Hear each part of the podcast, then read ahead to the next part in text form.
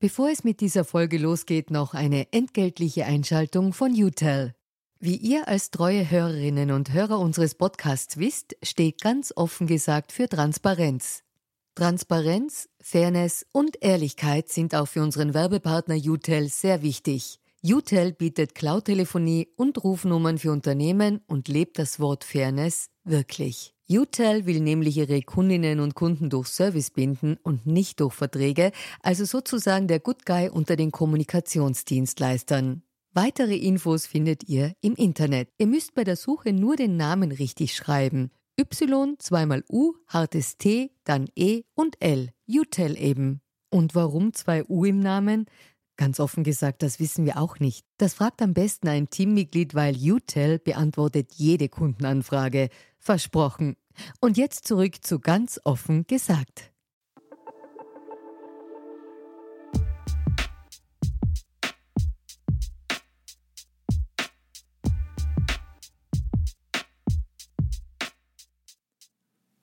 Herzlich willkommen bei Ganz offen gesagt. Unser heutiger Gast ist der EU-Parlamentarier Eugen Freund. Mit Julia Ortner spricht er darüber, wie es war, sich vom ORF-Journalisten zum SPÖ-Politiker zu wandeln. Er sagt, was er von Eva Klawischniks Wechsel zur Novomatic und Christiane Teschels Wechsel in die niederösterreichische Landesregierung hält. Er erzählt, mit welchem Gedicht er zum YouTube-Star wurde, warum er eifersüchtig auf Peter Kaiser war und was er fürchtet, dass auf seinem Grabstein stehen wird aber hört selbst ein spannendes, kurzweiliges Gespräch über Journalismus, Politik, Kärnten und Europa.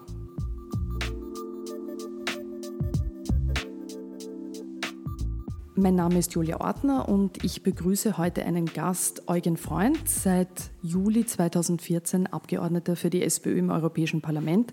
Bis Ende 2013 war er jahrzehntelang Journalist beim ORF Hörfunk und Radio zuletzt als ZIP1-Moderator. Danke, dass du heute zu Gast bist, Eugen. Ich freue mich, danke auch für die Einladung. Ich kenne dich ja als Kollegen von unserer gemeinsamen Zeit auch am Königelberg. Ich war zu der Zeit, als wir uns oben getroffen haben, äh, verantwortliche Redakteurin im ZIP-2-Team. Du hast in dieser Zeit gerade die ZIP-1 moderiert. Ähm, ich habe dann auch deinen Wechsel quasi vom ORF in die Politik sozusagen quasi live miterlebt, weil ich dich dann auch als EU-Spitzenkandidaten im Wahlkampf interviewt und begleitet habe und habe das sozusagen hautnah mitbekommen, wie du von der einen in die andere Rolle kamst. Ich würde zuerst gerne mal mit dir auf einen Fall schauen, über den in letzter Zeit sehr stark debattiert wurde in Österreich, in der österreichischen Politiklandschaft. Anfang März haben wir da eine große öffentliche Erregung wieder mal erlebt. Da ging es um den Wechsel der grünen Bundessprecherin, der ehemaligen grünen Bundessprecherin Eva Klawischnik äh, zum Glücksspielkonzern Novomatic. Ähm, die Grünen, wie man ja weiß, und Eva Klawischnik waren immer erklärte Gegner äh, dieses Unternehmens und haben die Novomatic oft kritisiert. Und jetzt ist es natürlich nachvollziehbar, dass viele Grünwählerinnen und Wähler da irritiert waren oder vor den Kopf gestoßen waren. Auch viele journalistischen Beobachter äh, waren irritiert über diesen Schritt. Ähm, dennoch war dieser allgemeine Furor und die Häme, die man da erlebt hat, der Eva Klawischnik gegenüber zum Teil hatte das schon eine beachtliche Dimension, finde ich, bis hin zu der Frage, da gab es dann sogar auch Debatten auf, ähm, auf sozialen Plattformen, äh, wo allen Ernstes diskutiert wurde, ob die Klawischnik mit ihrem neuen Job nicht nur ihre Glaubwürdigkeit, sondern auch ihre Würde quasi verloren hätte. Wie hast du diese Causa, wenn man so will, aus der Brüsseler Entfernung beobachtet?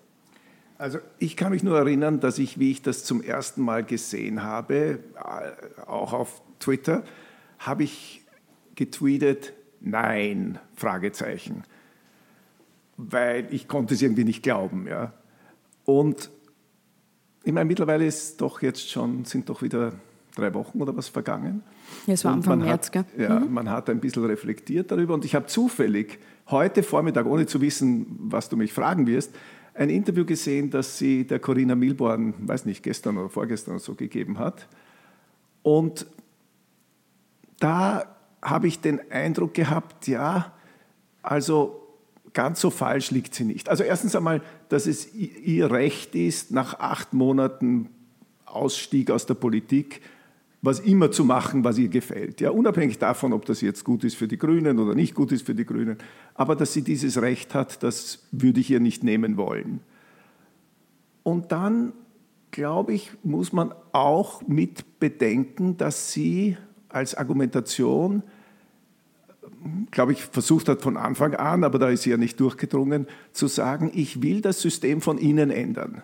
Und du kannst natürlich schimpfen und reden und jammern und so weiter, so viel du willst, wenn du draußen bist, aber wirklich was ändern wirst du nicht können. Aber in der Position, in der sie ist, wenn man ihr Glauben schenken will, hat sie viel mehr Möglichkeiten, äh, diesen Konzern von innen zu verändern, als als, als Vorsitzende der Grünen im Parlament. Und wenn sie das wirklich will und wenn sie das umsetzt, dann war das eine Entscheidung, die zu respektieren ist. Ich habe mich ja bei der ganzen Aufregung auch irgendwie, auch wenn es eine andere Situation war, ähm, an den Wirbel ähm, äh, an, äh, um deinen beruflichen Wechsel eben vom Journalistendasein zum Politiker erinnert. Ähm, diesen Wechsel haben dir ja viele Kollegen und Kolleginnen damals äh, ziemlich übel genommen, einige vielleicht noch immer. Äh, das hat mich ein bisschen darin erinnert, auch wenn ihr jetzt natürlich andere Menschen und andere Situationen seid. Eben ich glaube schon, dass es eine andere Situation war. Und was für mich äh, ganz besonders wichtig war, also nicht nur zu dem Zeitpunkt, sondern auch in der Reflexion aus heutiger Sicht, ist, dass ich damals am 31. Dezember 2013 meine Tätigkeit im ORF beendet habe. Und ich war ein freier Mann. Ich konnte, so wie halt auch die Frau Glawischny, ich konnte danach tun und wollen, was ich gerne mache. Und da hat es eben dieses Angebot gegeben und ich wollte nicht mit, wie alt war ich damals, 62, in Pension gehen. Ich wollte was tun noch. Ich wollte auch, weiß nicht, vielleicht auch etwas zurückgeben. Und daher fand ich das ziemlich ungut, um es einmal so oberflächlich zu beschreiben, was sich damals abgespielt hat. Aber, und das trifft jetzt die Eva Klawischnik genauso wie mich und alle anderen, die in einer ähnlichen Situation sind oder halt Ähnliches erlebt haben. Das Ganze hat natürlich auch sehr viel mit den sogenannten sozialen Medien zu tun, die ich schon seit langem als unsoziale Medien bezeichne. Mit sozial hat das alles nur sehr, sehr wenig zu tun. Diese Aufgeregtheit, dieses Aufblustern, äh, aber auch gleichzeitig, und das kommt noch dazu, und das sehe ich jetzt sozusagen auch als Journalist, dieses gleichzeitige auch die anderen Medien damit anstacheln und die können jetzt nicht unter diesem Level bleiben, sondern die müssen genauso brüllen, weil sie alle einen Überlebenskampf oder in einem Überlebenskampf drinnen sind. Ja, also die Medien, wenn man sich anschaut, egal, es geht ihnen schlecht, sie müssen mit den lautstärksten Schlagzeilen arbeiten, damit sie Aufmerksamkeit erregen können. Das alles spielt da mit hinein. Ich muss ja auch ehrlicherweise sagen, dass ich mir damals zu dem Zeitpunkt, also du warst in Pension gegangen und dann Anfang 2014 hat man erfahren, ähm, dass du eben jetzt äh, diesen Schritt setzt, in die Politik wechselst. Ich habe mir damals am Anfang, als ich das hörte, im ersten Moment auch schwer getan, ähm, weil das äh, war dann so auch für mich, ähm, dass man sich denkt, na super, jetzt geht ein Journalist, äh, einer von uns hier, wechselt in die Politik und dann heißt es wieder, alle Journalisten, alle ORF-Journalisten sind eh mit der Politik verhabert und eher so nah und das ist dann halt das, das, äh, sozusagen diese Idee gefällt einem natürlich als Journalistin, die versucht, irgendwie kritisch und unabhängig zu arbeiten, nicht. Insofern war ich da auch irritiert, aber ich habe eben bemerkt, also diese, diese Irritation, die es gab, aber teilweise gab es ja auch Ressentiments richtiggehend auch gegen dich in dieser Situation, gerade auch aus der Kollegenschaft. Ähm, konntest du das damals dann auch sozusagen reflektieren und nachvollziehen, warum die anderen sich auch darüber aufregen oder, oder äh, sie das so beschäftigt? Ich hatte auch den Eindruck, dass für dich diese Haltung man, von, von den Kollegen, dass das auch vor allem eine Kränkung war. Also Kränkung äh, von meiner Seite aus. Ja, also ich war auch gekränkt, wie ich gesehen habe, wie, wie viele meiner Freunde, muss man ja sagen, reagiert haben. Aber ich habe ehrlich gesagt wenig Zeit gehabt, darüber nachzudenken. Mir ist nur jetzt aufgefallen, aber ich komme dann gern wieder zu dem Punkt zurück, mir ist nur jetzt aufgefallen, wie wenig Aufmerksamkeit der Schritt der Frau Teschel in die äh, niederösterreichische Landesregierung an Aufmerksamkeit äh, hervorgebracht hat, wo sie doch am Donnerstag im ORF sitzt und am Freitag in der niederösterreichischen Die Landesregierung. Chefredakteurin des äh, ORF Niederösterreich, muss man zu sagen, Landesstudios. Vorherige Chefredakteurin, Vorherige ja, mittlerweile war sie dann oben am, Genau, am Königelberg. war sie am Königelberg und- für die, weiß nicht genau, wofür sie verantwortlich Genau, war, aber sie hat eine wichtige Position im ORF derzeit gehabt. Und offenbar wird das von den Medien, die damals über mich hergezogen sind, bei der Frau Teschel nicht so wild gesehen. Äh, Ich, ich erwähne es jetzt nur, ich sage nur, es gibt halt Leute, die äh, mehr Aufmerksamkeit erregen, aus welchen Gründen auch immer. Aber gut, ich war auch lange, ich war auch lange im ORF. Äh, Ich glaube nicht, dass ich in irgendeinem Fall mir hätte vorwerfen können, dass ich für die Partei, für die ich dann kandidiert habe, als Journalist in irgendeiner Form positiv gesprochen habe. Äh, Irgendwie die Partei, äh, ich war ja auch nie ein Parteimitglied und Du wurdest es erst nachher, als ich wurde es ja und zwar auch erst nach der Wahl, später, nach der ja, EU-Wahl Wahl, bist ja, du dann Oktober, beigetreten, ich, nicht? Ja. Genau, in St. Kanzian, in, in deinem äh, also Heimatort. Heimatort in Kärnten, ja. Okay, also das heißt, eh, Also es wird schon ein bisschen auch mit zweierlei Maß gemessen, würde ich das sagen. war jetzt ein Eindruck. Ja. Also natürlich kam jetzt diese Geschichte, von der du jetzt äh, gesprochen hast, äh, die Geschichte mit der Frau Teschel, ist natürlich auch auf sozialen Medien schon besprochen worden. Äh, wenn ich es allerdings vergleiche zu dem Aufruhr von vor einigen Jahren bei dir, würde ich auch sagen, da war Ja, mehr los. Und der riesige Ja. Unterschied besteht darin, dass ich ja ein freier Mann war. Ja, ich bin am 31.12.2013 aus dem ORF ausgeschieden. Und ich meine, es war knapp, das weiß ich schon. Es waren dann halt zehn Tage oder was. Aber äh, in dem anderen Fall, es genügt, wir haben, glaube ich, genug darüber gesprochen, ist es halt am selben Tag passiert, aus dem ORF in die niederösterreichische Landesregierung. Du hast ja schon gesagt, diese Pensionierung damals bei dir mit 62 Jahren, das war auch gegen deinen Willen. Du hättest ja gerne weitergearbeitet, hast das auch gesagt.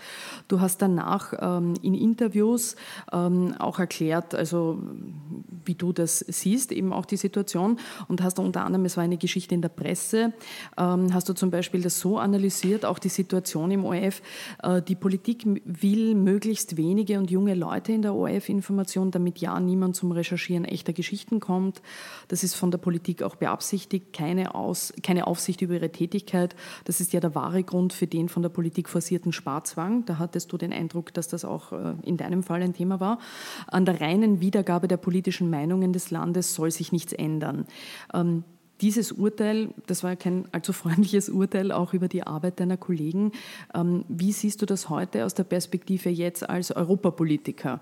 War das, äh, war das halt damals, weil du auch enttäuscht warst, persönlich, oder würdest du manches auch noch so definieren heute? Nein, ich glaube, äh, ich weiß jetzt nicht genau, der Adenauer hat das gesagt, niemand, äh, niemand kann dafür äh, schuldig gesprochen werden, dass er gescheiter wird, wenn er, wenn er älter wird. Also ähnlich, ich glaube, es hat ein bisschen anders geklungen beim Adenauer, aber es geht darauf hinaus.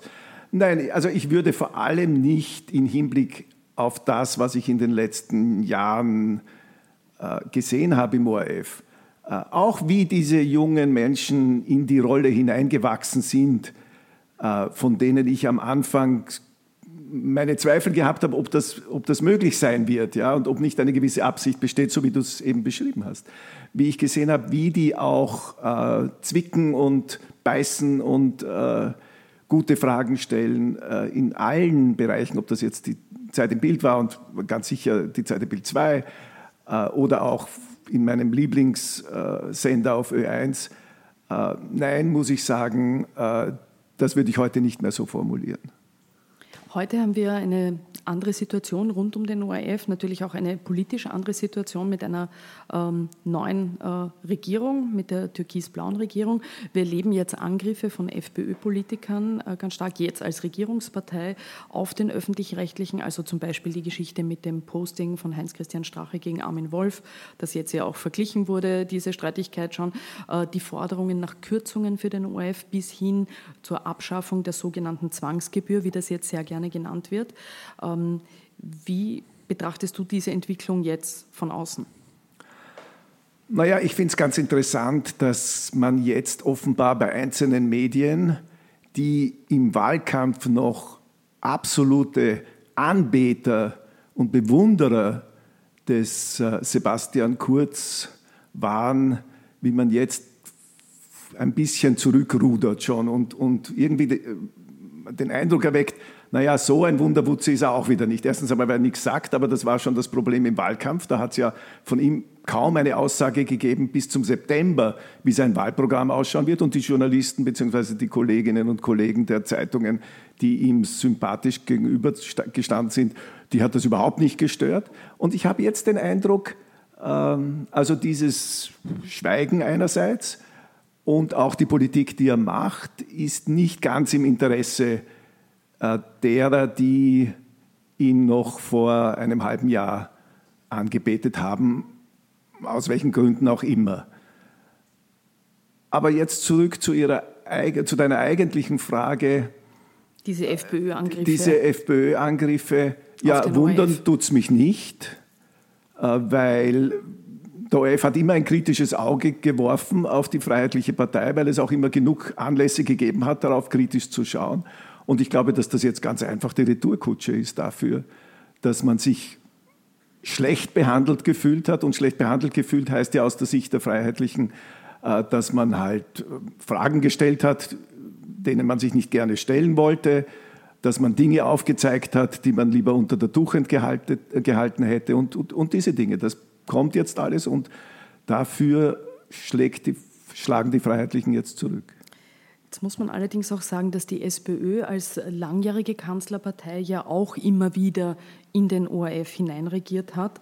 Und ähm, ist das etwas, was dich als Journalist zu dieser Zeit natürlich auch im ORF nicht äh, gestört hat oder nie so äh, sozusagen störend aufgefallen ist? Und du äh, sagst eben mit der FPÖ, die FPÖ in, in Opposition hat sich natürlich gerne auch ähm, als äh, Opfer stilisiert. Also das ist ja auch eine, eine Art und Weise ihrer, ihres Umgangs mit Medien. Aber die FPÖ wurde, ich sage teilweise, doch anders, auch von anderen Medien, nicht nur vom ORF, doch teilweise anders behandelt in der Vergangenheit.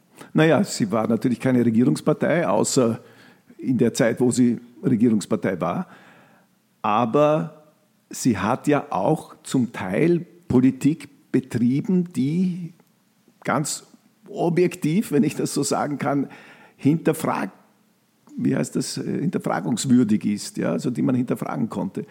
Und diese Dinge aufzuzeigen, ist einfach die Aufgabe eines öffentlich-rechtlichen Mediums. Also da sehe ich jetzt nicht das Problem. Und was den Einfluss der SPÖ betrifft, äh, muss ich schon sagen, äh, zur Verteidigung meiner Kolleginnen und Kollegen von damals, dass wir schon gewusst haben, dass es Einfluss gibt, also bis hin so zu Generalsekretären, die eingesetzt wurden, nur aufgrund ihrer Freundschaft oder Nähe zur zur SPÖ.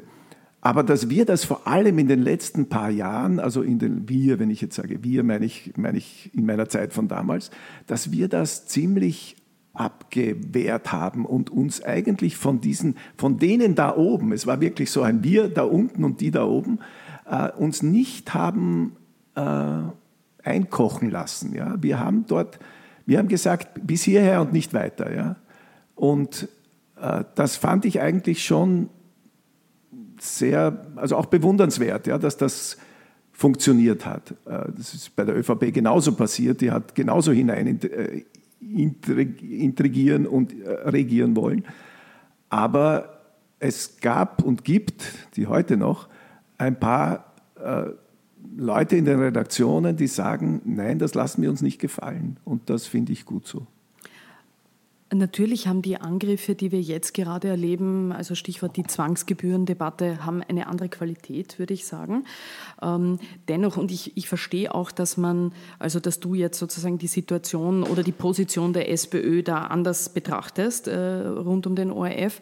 Aber dennoch muss man sagen, jetzt für, äh, wie man es im ORF auch gerne nennt, für Nullgruppler oder Andersdenkende war das auch nicht immer so einfach im ORF, auch jetzt im, im ORF, im nicht türkisblauen ORF. Das muss man schon ehrlich ehrlicher, ehrlicherweise sagen. Naja, ich kann mich zurückerinnern zum Beispiel an das Jahr 1986. Ich, ja, ich bin ja ein Opfer der frühen Geburt.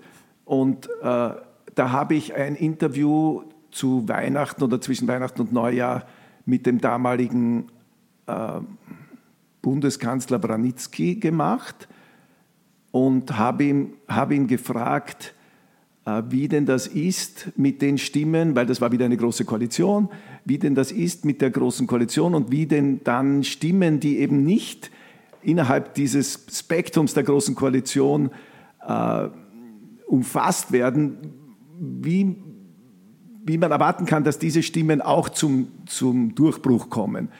Und äh, ich habe gesagt, es besteht ein bisschen die, die Sorge, dass, äh, dass halt die äh, alles übertünchen werden. Und das war mein letztes Interview mit dem Branitzky und kurz danach wurde ich auch von der ZIP 2 abgezogen, weil das waren Fragen, die man damals auch nicht gerne gehört hat. Ja. Da warst du ZIP 2, ZIP 2 Moderator, Moderator, muss man in der Zeit also sagen. Der, ne? Genau, aus mhm. der, in der frühen Zeit. Und äh, ich habe mich ehrlich gesagt gewundert, weil bis dorthin hatte ich nie irgendwelche schlechten Dinge über mich gehört. Ich meine, wenn ich mir das heute anschaue, wie ich damals als ZIP-2-Moderator agiert habe, denke ich mir, äh, ja, also da hätte man einiges noch dazulernen können, aber das war ja nicht das Problem. Sondern das Problem war, dass ich eine freche Frage gestellt habe und äh, das war das Ende. Und das war auch schon unbotmäßig. Das war schon unbotmäßig zu ja. dieser Zeit. Ähm, es gab ja, es gab ja immer äh, wieder ORF-Journalisten, die in die Politik ähm, und zu unterschiedlichen Parteien gewechselt sind. Wenn wir ein bisschen zurückschauen, eben Ursula Stenzel zum Beispiel zur ÖVP, Josef Brockerl zur SPÖ, aber auch Walter Sonnleitner zum BZÖ damals. Ähm, das war den Kollegen, den ORF-Kollegen oft im Haus dann nicht recht. Ähm, aber aus meiner Beobachtung heraus war der Wechsel von dir äh, 2014, der hat sie besonders aufgeregt. Da war ein bisschen so die Erzählung, ähm, Eugen Freund nach dieser Karriere, die er gemacht hat, eben nach den guten Stationen, die er im OF gehabt hat, zuletzt eben noch als C1-Moderator, muss er jetzt ausgerechnet sowas sein, was er jetzt im Anschluss macht, haben da manche gemeint. Hast du dich mittlerweile mit, mit manchen dieser Kollegen, die da so sehr kritisch dir gegenüber waren, ausgesöhnt in irgendeiner Form? Naja, wenn, wenn du hinter dieser Frage vermutest, dass ich eingeladen wurde von dem einen oder anderen und gesagt hat, no, komm, setzen wir uns doch einmal zusammen und sprechen wir doch über diese Zeit. Das hat es nicht gegeben. Ich habe immer noch Kontakt mit, ich will jetzt keine Namen nennen, mit ein paar wenigen äh, guten Freunden aus der Zeit. Äh, die erzählen mir dann auch, was, was sich so im ORF abspielt. Mhm. Aber also bist immer informiert, was los ist. Relativ gut, ja. relativ gut informiert, aber mhm. es ist auch so, dass mein Interesse hat sich auch äh, ich meine, es wäre auch schlimm, wenn es nicht so wäre, mehr äh, Europa hingewandt und weniger dem ORF. Der, dein Wechsel 2014, das war ja äh, nicht dein erster Wechsel quasi in die Politik. In den 70er Jahren warst du mal kurz Pressesprecher, ich glaube ein Jahr oder so, ja. beim Außenminister Paar, der war parteilos, wurde aber von der SPÖ nominiert und du bist dann, nach diesem Jahr, glaube ich, warst du fünf Jahre in New York und hast den Presse- und Informationsdienst der Republik quasi dort betreut. Diese Rollenwechsel zwischen Journalismus und Politik, die gab es früher öfter, also auch in Österreich, ähm, genauso wie es ja auch deklarierte Parteizeitungen gab. Ähm, dann war es eine Zeit lang eher verpönt, würde ich sagen, diese Wechsel. Und jetzt scheint mir das sozusagen das System wieder durchlässiger. Ähm, die Innenpolitikchefin der SZ, der Süddeutschen Zeitung zum Beispiel, die Ferdos Farudistan, die war jetzt davor, vor ihrem Wechsel in die Süddeutsche, äh, fünf oder sechs Jahre beim Altbundespräsidenten Gauck tätig. Hat sich, hat sich diese Durchlässigkeit verändert aus deiner Perspektive? Naja, nicht unbedingt. Wenn ich denke zum Beispiel an Steffen Seibert, den Regierungssprecher der Bundeskanzlerin Merkel. Ja, ja, Der war auch mhm. nicht ZIP-1-Moderator, aber mhm. Moderator der ZDF heute. Also der ist auch, glaube ich, von einem Tag zum anderen äh, gewechselt auf die, äh, auf die andere Seite. Ähm, und das ist jetzt auch schon ziemlich lang her. Also das ist nicht ein neues Phänomen und wir sehen das in Amerika auch immer wieder. Also ich glaube nicht, ich glaube, wir haben hier einen Nachholprozess.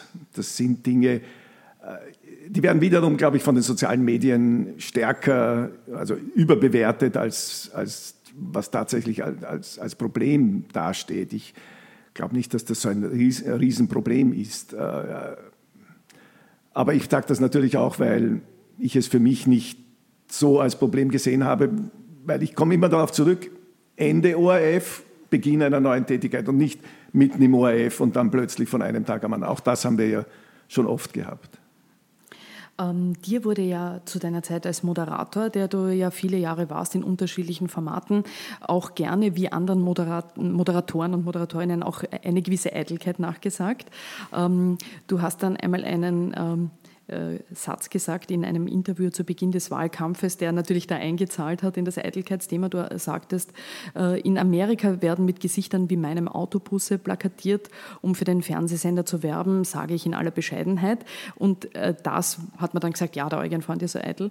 Ähm, wer ist denn grundsätzlich eitler aus deiner Erfahrung, die Journalisten oder die Politiker? Na, sicher die Journalisten. Also okay. das ist gar, Eindeutig, ganz klar. Ja, was? ja. Wobei, ich meine, man muss schon dazu sagen, Okay. für die Leute, die nicht in Amerika gelebt haben, für die klang das so, als wollte der Eugen Freund jetzt unbedingt auf einem Autobus kleben. Ja. Genau, die haben dann Sondern, gesagt, ja. Aber für die Leute, die so wie ich zwölf Jahre in Amerika gelebt haben, Weil du warst die war Korrespondent auch in der Zeit und, Richtig, und ja, also davor sch- eben beim, bei diesem Presse- und Informationsdienst. Richtig, also wenn du in New York lebst, kannst du an keinem Autobus vorbeigehen, im wahrsten Sinne des Wortes, so wie ich das beschrieben habe, an dem nicht äh, irgendein Moderator von Channel 7 oder von Eyewitness News oder von äh, eben auch den Abendnachrichten äh, drinnen ist, also äh, drin, äh, draufklebt. Ja, also äh, ich meine, ja, damals ist das, damals hat man alles verwendet, was ich gesagt habe, um es gegen mich zu richten, aber damit habe ich auch leben müssen. Aber reden wir auch ein bisschen über Europa? Ja, das reden Ja, wir auf jeden ja, Fall. ja. Ich gesagt, ich Okay. arbeite mich hin. Ja, okay, okay. Ähm, diese, aber weil du sagtest, äh, die, die, äh, die Eitelkeit, also bei Politikern nicht so ausgeprägt aus deiner Beobachtung jetzt von Kollegen und Naja, Kolleginnen. die Eitelkeit der Politiker,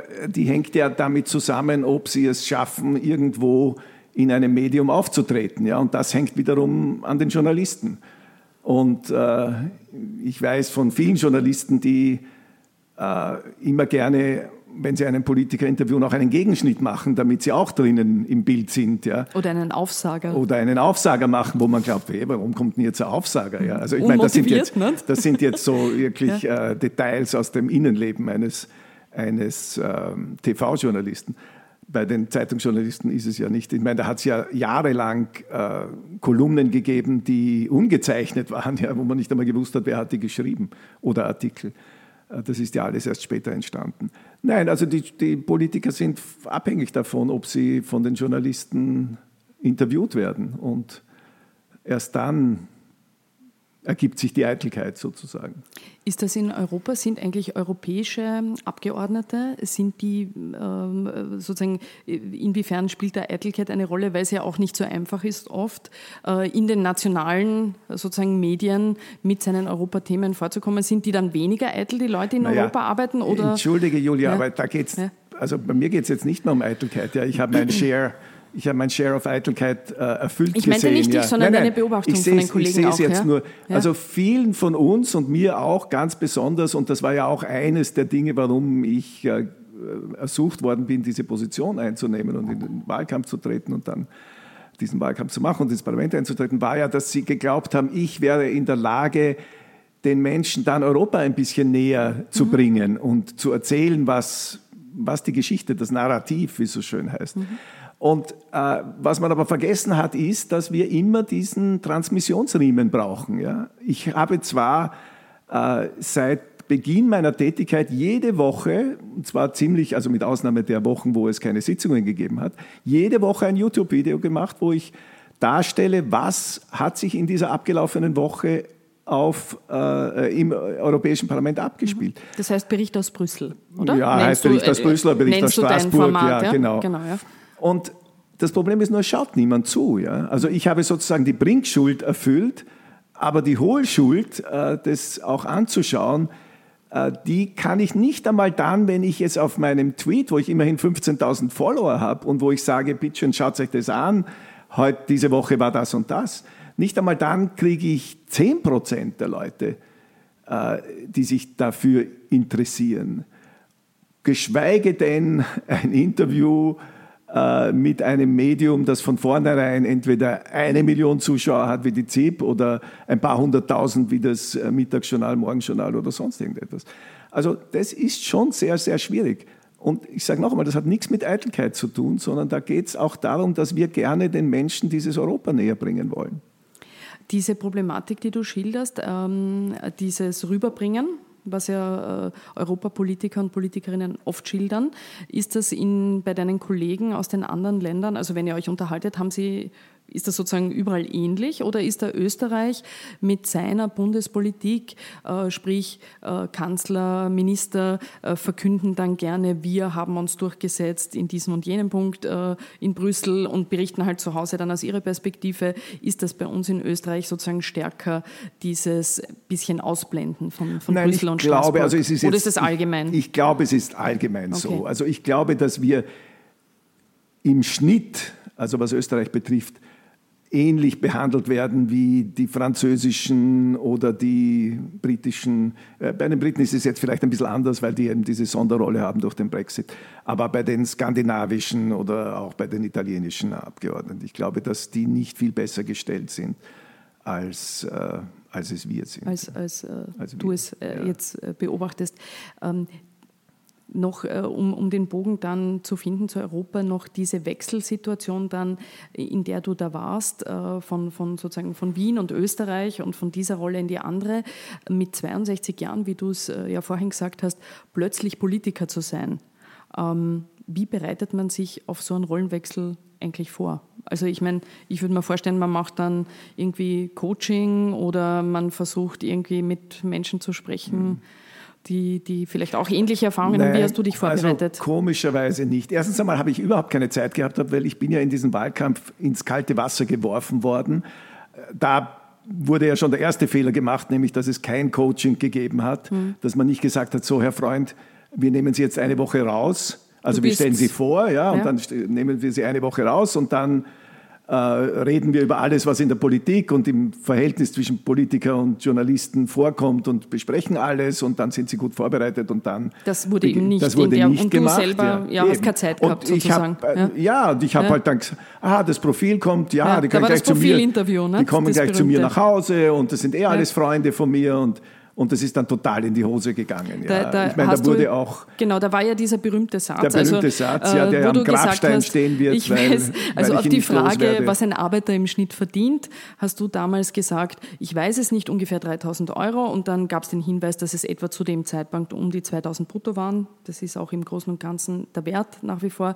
Und daraufhin hast du dann gesagt, das ist sehr wenig und eben so ein paar Dinge. Äh, Und das ist dann, also ich muss ja sagen, ich glaube ja, dass viele Journalisten vom Leben anderer und anderer Menschen in anderen Welten ähm, äh, von solchen Details relativ wenig Ahnung haben. Aber du bist dann halt als Kandidat für die Sozialdemokraten, ähm, hast du das eigentlich im, im folgenden Wahlkampf gar nicht mehr losbekommen dann, oder? Diese, Ja, aber die- das diese, war natürlich ein Fressen, ich gebe ich ja ganz offen zu, das war ein Fressen für die Journalisten und wie, wie ich jetzt kurz da eingeworfen habe, ich glaube, das würden Sie mir am liebsten auch auf den Grabstein noch hinaufschreiben, wenn Sie wenn Sie es könnten, aber ich werde Aber- versuchen, dass äh, der von jemandem anderen geschrieben wird.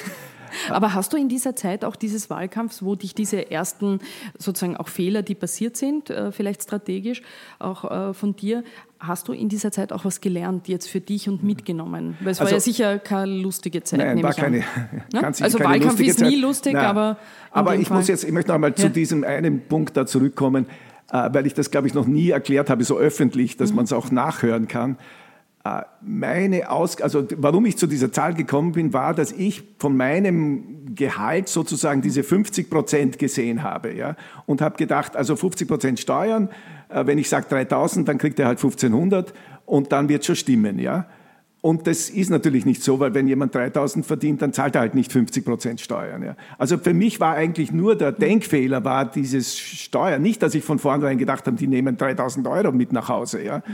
Sondern, und ich sage jetzt nur noch etwas, du kannst jetzt erzählen, der Eugenfreund nimmt jetzt seine Brieftasche raus. Ah ja, gut, Eugen eh Freund nimmt seine Brieftasche heraus und kramt seht- Rechnungen heraus, Nein, nein, keine Nein, Rechnung, ein- sondern ein einen Zettelchen. total Ah, vergilbt. ein- ein Wer verdient was? Ja? Und zwar aus dem Jahr... Eugen Freund liest jetzt ja. einen Zeitungsausschnitt Ich kann es jetzt gar nicht mehr, na, es steht leider kein Datum, aber man sieht an der, Ja. an der, am vergilbten. Papier, dass es uralt ist und da steht dann, äh, steht dann Energieversorgung, also was die, wo die Leute halt gerade arbeiten, äh, Energieversorgung, Verteidigung, Sozialwesen, 3354, Klammer Männer, 2302, Klammer Frauen, auch eine Schweinerei nebenbei bemerkt, äh, dass die Frauen überall viel weniger verdienen. Also ich habe mir das gut gemerkt, dass, äh, dass man hier immer, immer ausgerüstet Leider ist dieses Papier jetzt schon so alt, dass es nicht mehr stimmt. Ja, aber ich habe wenigstens Aber du mit. hast die Info dabei.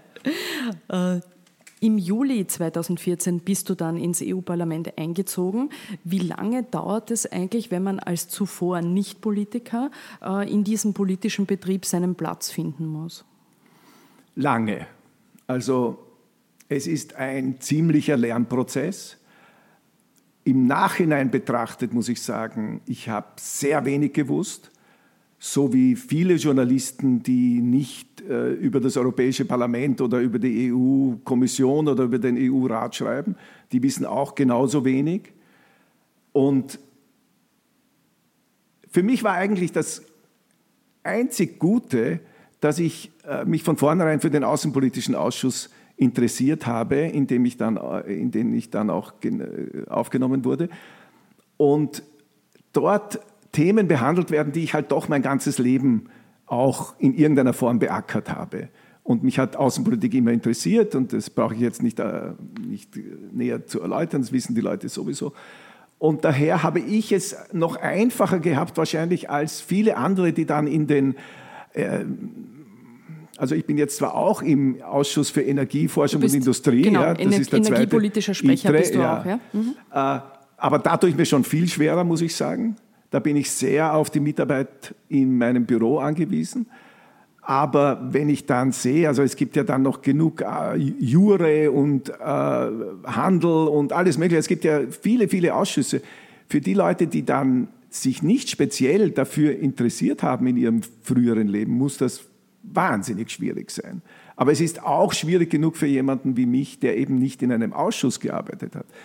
Allein die Formulierungen, die verwendet werden. Also ich arbeite jetzt zum Beispiel gerade, äh, ich bin äh, Berichterstatter für den UNO-Bericht des Europäischen Parlaments. Ja, der wird dann irgendwann im Sommer rauskommen oder im, spätestens im Herbst wird er verabschiedet werden. Und da gibt es Formulierungen, die einfach Standardformulierungen sind, die aber total unjournalistisch sind. Ja? Wo ich mir denke, kein Mensch versteht das, oder ich meine, verstehen vielleicht schon noch, aber kein Mensch würde das so schreiben. Und ich versuche jetzt, ich glaube, es wird mir wieder nicht gelingen, weil das eben immer so gemacht wurde. Ja?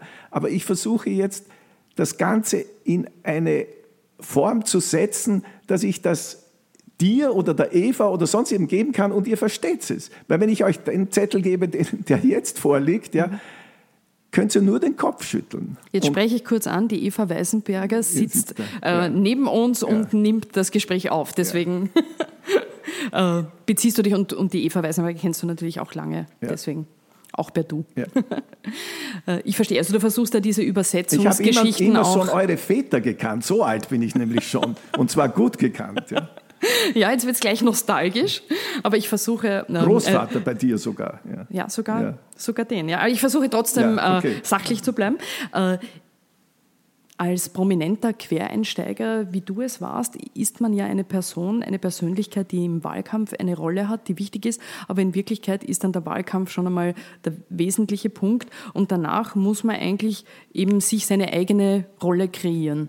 Ähm, Wie hast du das äh, versucht anzugehen? Also eben als jemand, der nicht diese Netzwerke hat wie andere sozialdemokratischen Kollegen. Also für mich ist immer interessant, wenn ich dieses Video sehe, wo ich mich im Jänner, äh, kurz nach meiner Nominierung, äh, ich glaube Ende Jänner war das, 2014 nach Brüssel begeben habe und dort mit den künftigen Kollegen zusammengekommen bin. Und da hat jemand ein Video gemacht, wie wir dort sitzen in dem Saal, so ein langer Tisch.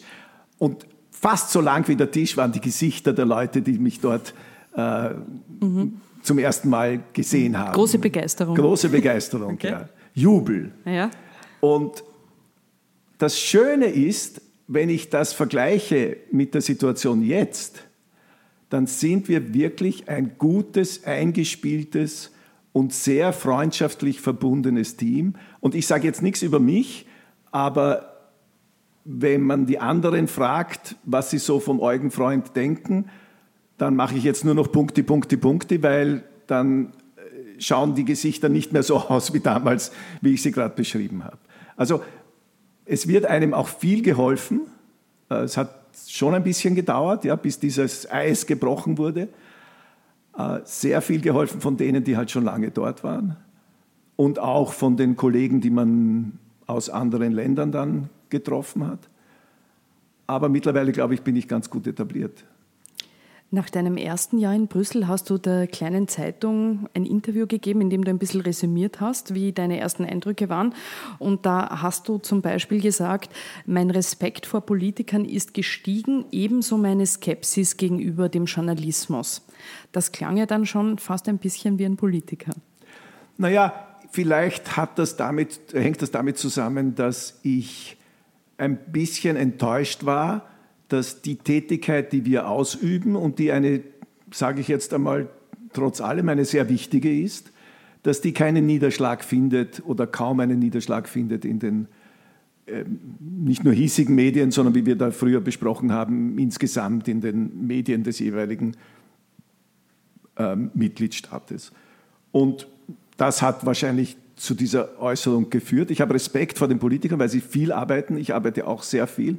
Lange Tage, die hin und her reisen, die ja nicht enden mit einem Wochenende. Siehe heute bin ich, äh, habe ich ja auch nicht, liege ich auch nicht zu Hause auf der Couch, äh, die immer also nicht jedes Mal, aber doch sehr viel auch mit der Tätigkeit im Heimatland zu tun haben, Vorträge, Gespräche, äh, Schulbesuche und so weiter.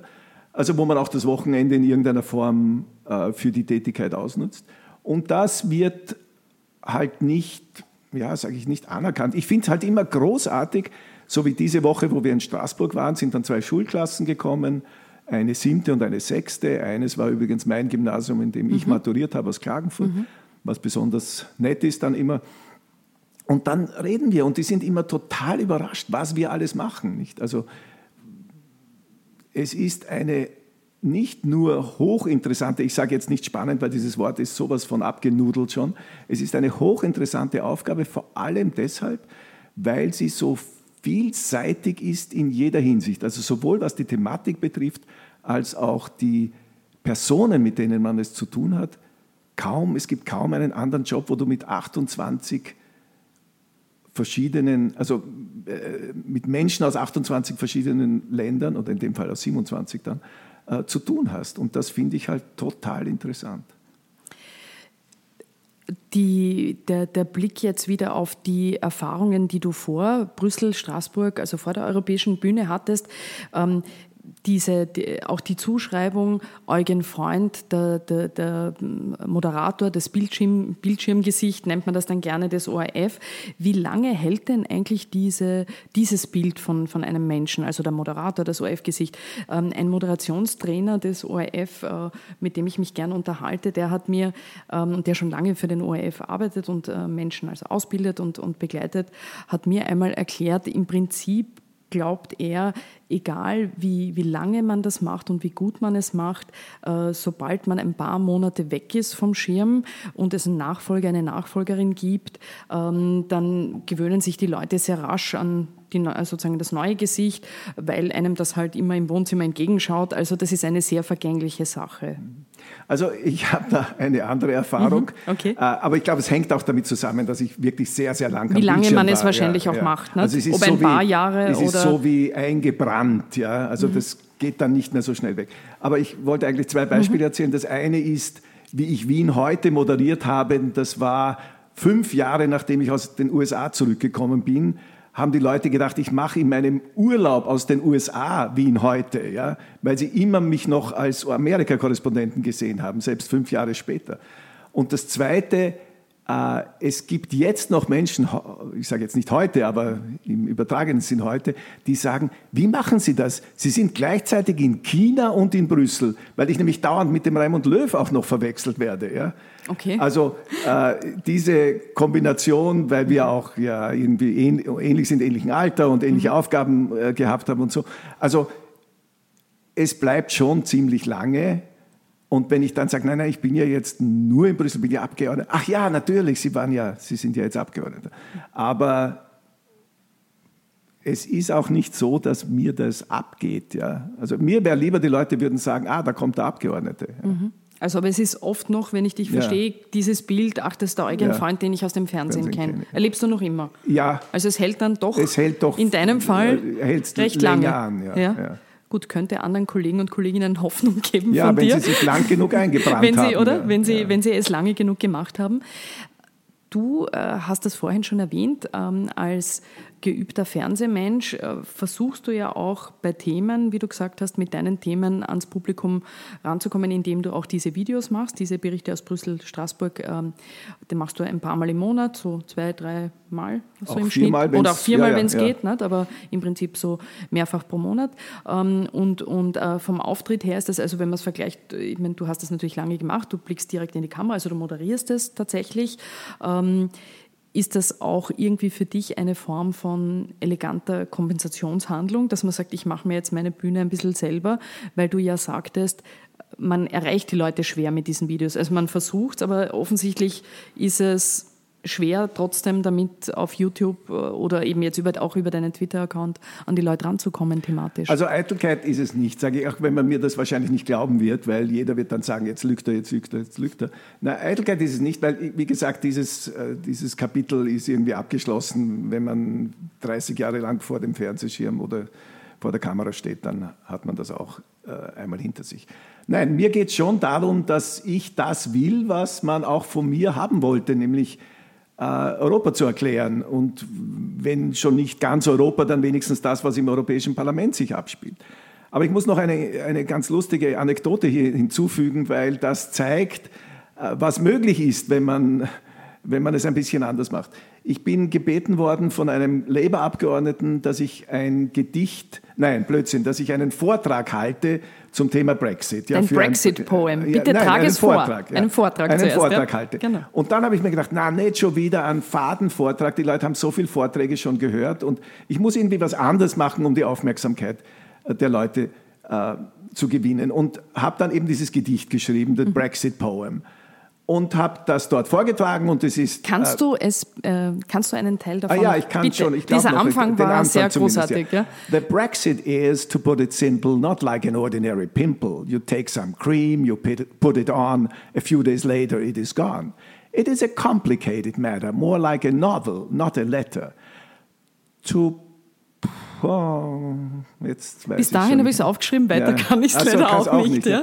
Uh, to understand the story well, I uh, to understand the story well, uh, you have you have to listen. I will tell you what may happen. So sit back and let me rappin.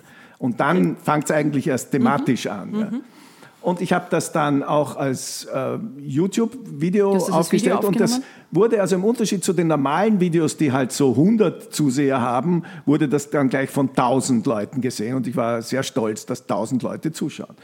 Und dann ist etwas Interessantes passiert. Ich war dann bei meiner Tochter in Schottland und plötzlich in der Früh am 19. Jan äh, 19. Juni sagt sie, Papa, Papa, du bist beim John Oliver.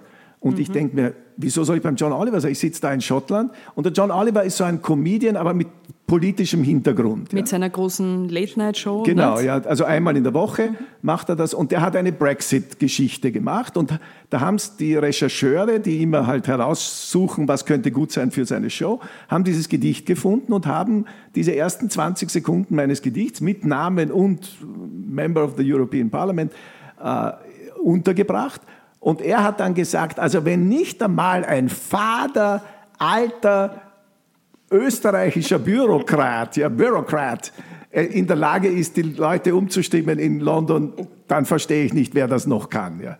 Und dieses Video ist mittlerweile von 30 Millionen Menschen gesehen worden. Weltberühmt, Eugen. Weltberühmt. Naja, Aber die Briten haben nicht auf dich gehört, Die leider. Briten haben, naja, vielleicht wäre es viel schlechter ausgegangen. Es ist ja nur Okay, ganz knapp du hast ausgegangen. Es, ja. du hast es noch rumgerissen, Ja, vielleicht sogar ein bisschen. fast noch, ja. fast noch. Okay, aber das ist natürlich, wo man sieht, bei einem Thema wie dem Brexit wahrscheinlich, in Kombination mit dem, dass es humorvoll war wahrscheinlich, Genau, ja. erreicht man, kann man vielleicht doch Leute auch Ja. mit diesen Themen erreichen, oder? Aber ich habe seit damals, ich habe zwar eine Sequel gemacht, so eine, also nach dem Brexit noch ein Gedicht, aber irgendwie traue ich mich nicht drüber, jetzt irgendwie jede Woche ein Gedicht zu machen, ja. Wo ich mir denke, okay, das wäre mal was anderes. Ja? Also Gedichte macht niemand. Ja? Und ich habe immer Gedichte gemacht für alle möglichen Leute, die in Pension gegangen sind oder sonst irgendwas. Also ich könnte das auch, brauche ein bisschen mehr Zeit. Aber kann das nicht, weil irgendwann wird, wird das in den sozialen Medien dann wieder völlig äh, in den Dreck gezogen werden und das will ich mir nicht antun. Es ist auch wahrscheinlich schwierig, einerseits eben dann äh, sich mit Außenpolitik und Energiepolitik ja. zu beschäftigen, nicht und, und gleichzeitig immer äh, humorvoll ist ja. wahrscheinlich auch eine schwierige Kombination. Ja. Ähm, ich würde jetzt gerne noch mit dir ähm, als äh, letztes Thema ähm, zu einem äh, anderen äh, Landstrich, zu einer anderen Teil der Welt kommen. Du bist ja nicht nur viel in Brüssel und Straßburg unterwegs, sondern auch in einem anderen interessanten Teil der Welt, in Kärnten, wo du ja, ähm, also du bist in Wien geboren, glaube ich, aber in Kärnten aufgewachsen äh, und da deine Wurzeln hast und auch noch immer zu Hause bist und ein Haus äh, hast. Also wenn mich jemand fragt, sagst ich bin du, Kärntner. Du sagst ja. Kärntner von ja. dir. Nach den Haiderjahren, also nach dieser ganzen Zeit, nach den ganzen Affären rund um seine Nachfolger, nach der Hypo-Geschichte, ähm, gibt es ja seit äh, 2013 einen SPÖ-Landeshauptmann wieder, den Peter Kaiser, der wurde jetzt mit einer doch sehr äh, großen äh, Mehrheit wiedergewählt, hat das wieder geschafft. Ähm, und der Peter Kaiser schließt jetzt eine Zusammenarbeit mit den Erben von, von Jörg Haider, auch wenn das heute natürlich ein anderes Personal ist als damals, zumindest einmal nicht aus. Äh, er hat jetzt, äh, diese Woche gab es Sondierungen mit den anderen Parteien auch und äh, hat nach der Sondierung über den heutigen FPÖ-Chef Gernot Darmann zum Beispiel gesagt, ich muss gestehen, dass das Gespräch besser verlaufen ist, als wir dies zu Beginn, Beginn eingeschätzt haben.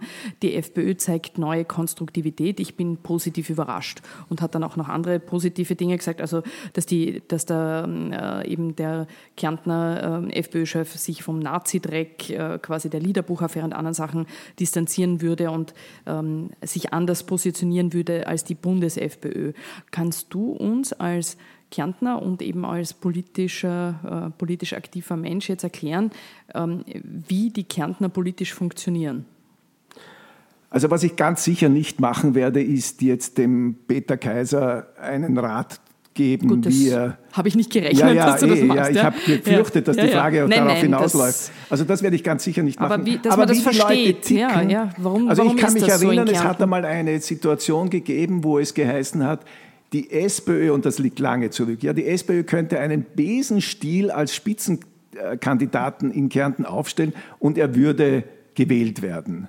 So verankert war die Sozialdemokratische Partei damals in Kärnten. Das war zur Zeit des Sima, das war zur Zeit des Wagner. Wagner.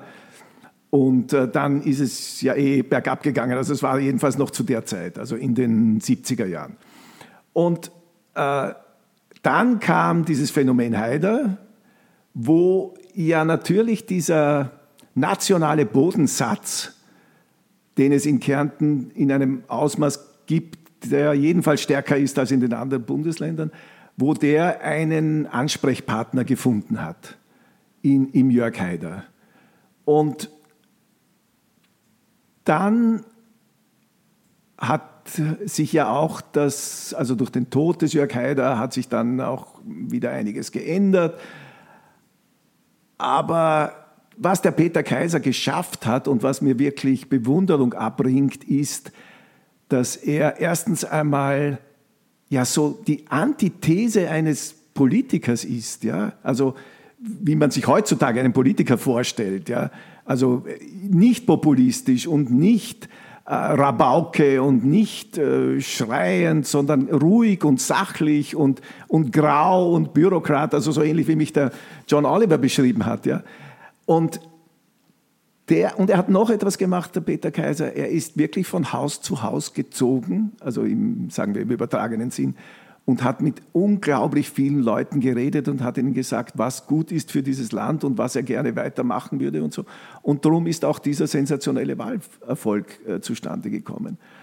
Aber was er jetzt daraus macht, das kann ich nicht sagen. Ich habe versucht zu beschreiben, wie es dazu gekommen ist, aber ich, äh, wie gesagt, bin der Letzte, der ihm jetzt sagen wird, mit wem er koalieren sollte.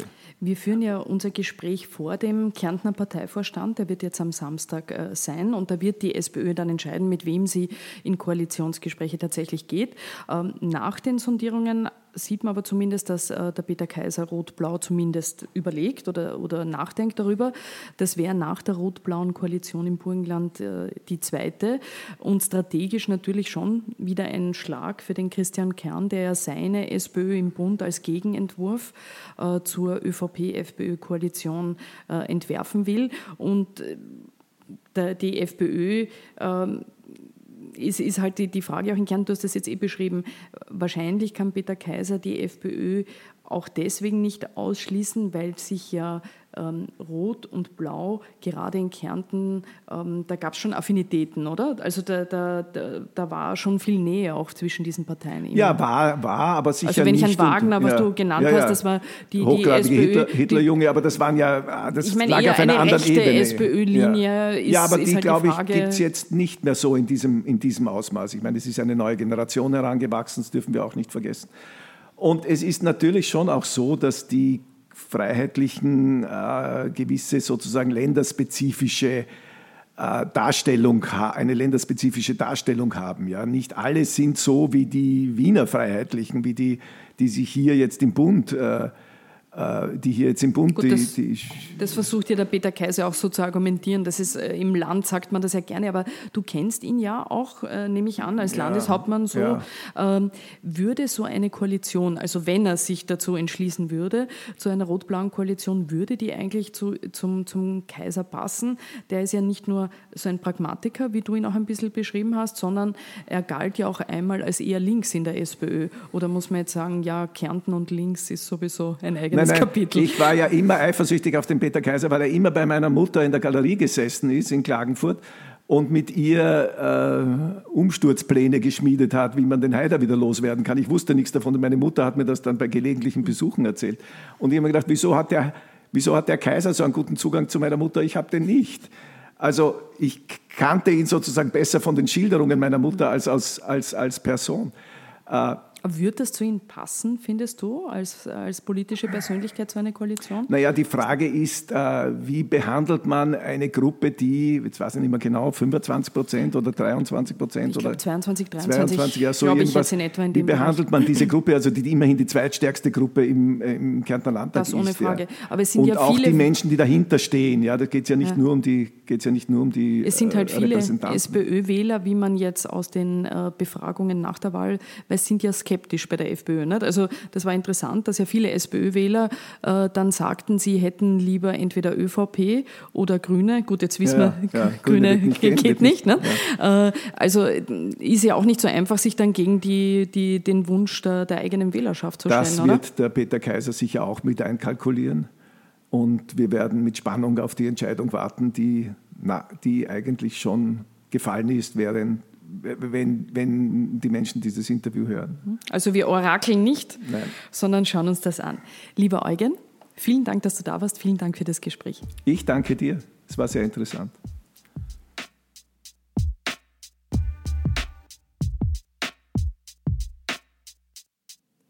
Das war es wieder mit ganz offen gesagt, aber eine Bitte habe ich noch. Abonniert uns auf iTunes und Soundcloud und gebt uns doch auf iTunes 5 Sterne. Nur so werden wir höher gerankt, finden mehr Hörerinnen und Hörer und können unsere Gespräche noch sehr lange fortsetzen. Sage ich jetzt einmal ganz offen.